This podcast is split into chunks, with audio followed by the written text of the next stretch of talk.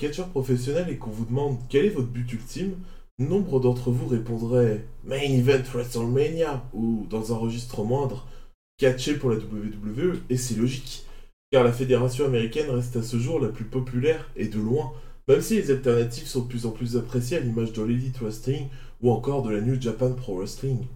Si vous êtes un catcheur professionnel et que vous visez la WWE, il est important de savoir ce qui est attendu de vous ce que beaucoup de noms de la scène indépendante ont malheureusement eu du mal à intégrer. Depuis la paille bombe de CM Punk, il y a maintenant 10 ans, le produit WWE a radicalement changé, créant ainsi plus d'espace pour les lutteurs indépendants qui sont devenus majoritaires. Je pense à Seth Rollins, Kevin Owens, Apollo Crews, Samoa Joe, Adam Cole, Kyle O'Reilly et j'en passe énormément. Ces catcheurs sont arrivés dans un endroit qui était encore hostile à leur nom il y a 10 ans, et pour moi, certains ont ce qu'il faut pour la WWE, ou l'ont eu lors de leur passage à NXT. Mais alors, pourquoi tant de monde échoue à la WWE Et par échouer, j'entends ne pas aller à leur plein potentiel, et malheureusement pour certains, l'échec est déjà consommé avant même qu'ils ne puissent faire leurs preuves. Aujourd'hui, on va parler de cette transition qui est mal passée, et surtout des raisons qui amènent à ce résultat. Pour ce faire, je parlerai de ce qui est imputable aux catcheurs eux-mêmes, mais aussi à la compagnie car cette transition a d'abord été menée par la WWE. Plongeons-nous dans cette situation. Point numéro 1. L'art des promos. Je commence avec un point central de la vie d'un catcheur à la WWE, à savoir les promos. Dans cet ogre du catch, les matchs ne sont que la première partie de votre travail. La seconde partie consiste à délivrer chaque semaine des promos, et là, vous pourrez catcher comme un dieu, être fort, être agile. Si vous n'arrivez pas à articuler, si vos promos sont trop manquantes, peu importe. À partir du moment où cet aspect va manquer à l'appel, vous aurez du mal à atteindre les hautes sphères à la fédération. Prenez Roman Reigns, qui en 2015 était conspué régulièrement parce qu'il oubliait régulièrement ses phrases, et le Roman d'aujourd'hui dans sa forme finale, ce Roman Reigns qui articule, ce Roman Reigns qui sait être intense, et ce Roman Reigns qui sait surtout rendre ses promos extrêmement intéressantes. Et là, vous avez une idée de l'écart et de la progression qu'il y a eu. Pour moi, cet aspect est une responsabilité partagée entre les deux parties, les catcheurs étant des travailleurs indépendants, et comme pour les acteurs, aller prendre des cours d'art dramatique ou de théâtre peut vraiment aider à progresser dans ce domaine. Seulement, dans un monde tel que la WWE, dans un microcosme tel que celui-ci, et surtout depuis l'avènement du Performance Center, tu dois former tes futurs employés sur ta façon de voir le business Évidemment, quand l'argant des noms signale à voler sans les former, nombre d'entre eux vont échouer. Pas besoin de Nick et de son couteau aiguisé qui est prêt à renvoyer pour le savoir. Ce genre de formation existe déjà, certes, mais pour le coup, la rendre obligatoire aiderait peut-être les talents à se développer là-bas. Un autre point qui est imputable à la compagnie est aussi l'utilisation abusive de scripts. Tous les catcheurs ont un texte qui doivent venir réciter devant les fans, ou devant le Thunderdome. Et cette méthode reste bah, discutable. Elle peut être utile pour certains catcheurs, mais pour moi, il faut savoir lâcher du lest, donner des directives aux catcheurs bien sûr, et laisser les promos se faire. Comment vous voulez que ces athlètes donnent vie à un texte s'ils n'y croient même pas eux-mêmes? Laissons-les parler avec le cœur, et je suis sûr qu'on verrait déjà un vrai changement au niveau des promos. Point numéro 2, une meilleure communication. Raw et SmackDown sont deux shows de catch bien distincts, même si leurs écarts varient beaucoup en fonction des années et du booking. Je peux vous citer 2015, l'année où SmackDown était le faire-valoir de Monday Night Raw, limite un best-of de Raw, tandis que vous aviez après 2002-2016 les brand split, là où vous aviez deux équipes créatives différentes, des rosters différents et évidemment des storylines différentes. Mais il y a toujours eu un point qui était quand même assez marqué, c'est la différence de perception entre les deux shows. Raw, souvent considéré comme le show divertissement, tandis que SmackDown a toujours eu cet aspect plus orienté catch. Il n'y a qu'à voir le SmackDown 6 de 2002 pour se rendre compte de ce que je vous dis. Il y a environ 15 ans de cela, il n'était pas rare de voir des news juste après un WrestleMania pour nous dire que les plans du WrestleMania suivant, donc l'année d'après, étaient déjà pour la plupart prêts.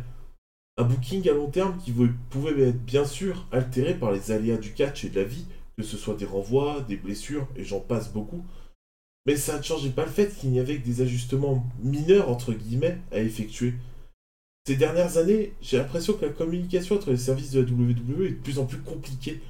Il n'est pas rare de voir des news disant que Vince McMahon réécrit les scripts des shows en entier, et ce quelques heures, voire quelques minutes à peine, avant le lancement à l'antenne. Pour le coup, ça n'est pas la responsabilité des catcheurs, mais bien de la compagnie. C'est à eux de réorganiser ce joyeux bordel pour faire en sorte que le booking à long terme puisse redevenir une constante.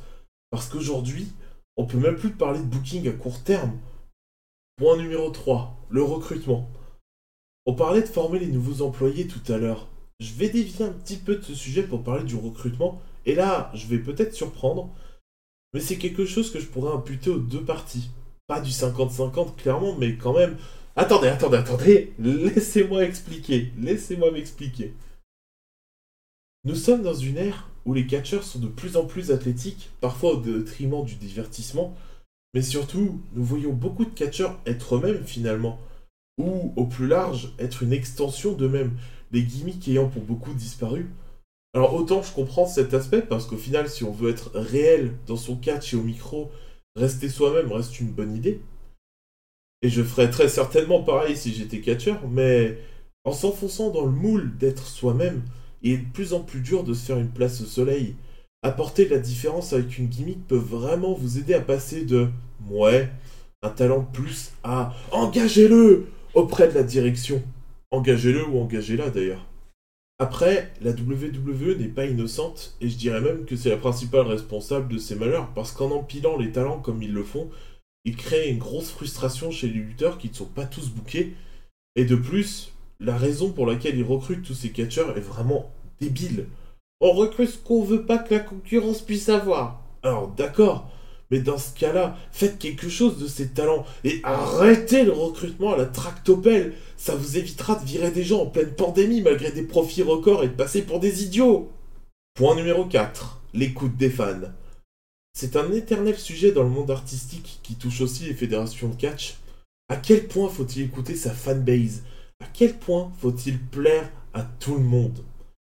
Je comprends le concept de vouloir plaire à tout le monde. En tant que streamer, il y a des fois où je me pose la question avant de lancer un nouveau jeu. À quel point ça va plaire? Est-ce que je prends la bonne décision?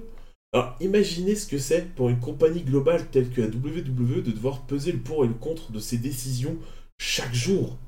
À vouloir plaire à tout le monde, la WWE finit par plaire à de moins en moins de monde parce qu'ils ont voulu chasser les fans de fédérations indépendantes une vision très décalée d'un show et de ce qu'ils veulent y voir. Là où la WWE est un spectacle vivant, beaucoup de compagnies indie jouent sur l'aspect athlétique, même si jouer avec la foule reste la base de votre travail en tant que catcheur, mais il est plus facile d'interagir et d'obtenir des réactions d'une salle modeste que d'un stade, comme pour WrestleMania par exemple. Avec les réseaux sociaux et Internet en général, les fans se sentent plus libres de partager leurs opinions et d'obtenir des réactions en retour, ce qui est une bonne chose à un certain degré, attention, mais au-delà, quand j'entends des pétitions pour utiliser tel talent ou annuler le résultat d'un match, c'est franchement ridicule. Vous n'aimez pas quelque chose? Ben rien ne vous empêche d'aller découvrir autre chose. Je prends l'exemple de Game of Thrones, qui a eu des pétitions au sujet de personnages. Juste, non, ne faites pas ça. Vous n'êtes pas le créateur. À partir de là, vous pouvez aimer le show et le regarder, ou alors ne pas l'aimer et aller voir ailleurs. Il y a aujourd'hui plein, plein, plein de séries à découvrir et plein de fédérations de catch qui n'attendent que vous pour grandir ou tout simplement pour vous compter parmi leur fanbase. Des fois, les fans devraient rester un peu plus à leur place. Nous ne sommes pas les créateurs. Je suis pas sûr que vous seriez content si quelqu'un venait voir l'une de vos créations et faisait derrière une pétition pour l'avoir détruite juste parce qu'il n'a pas aimé. Je sais qu'à titre personnel, j'apprécierais pas qu'on vienne me dire ça à propos de mes streams ou de cette émission d'ailleurs. Les critiques constructives, oui. Le bashing ou les pétitions, stop. Il y a bien des causes plus importantes à mettre en avant par ce biais. Pour conclure sur ce sujet, je dirais qu'être à l'écoute de ses fans reste une bonne chose. Par contre, d'un côté, il faut bien interpréter ce qu'on vous conseille, et la WWE a toujours du mal à interpréter ce que les fans veulent. Il n'y a qu'à voir Daniel Bryan et la route par WrestleMania 30, hein. vraiment, euh, ça a été un calvaire. Et de l'autre, il faut aussi que les fans arrêtent de pleurer sur tout, parce que ça rend certaines discussions vraiment extrêmement toxiques. Vous pensez que j'ai oublié un point important? N'hésitez pas à venir m'en parler sur Discord, sur Twitch ou sur Twitter. Je suis Papy Tornado et je vous souhaite une belle journée. À la prochaine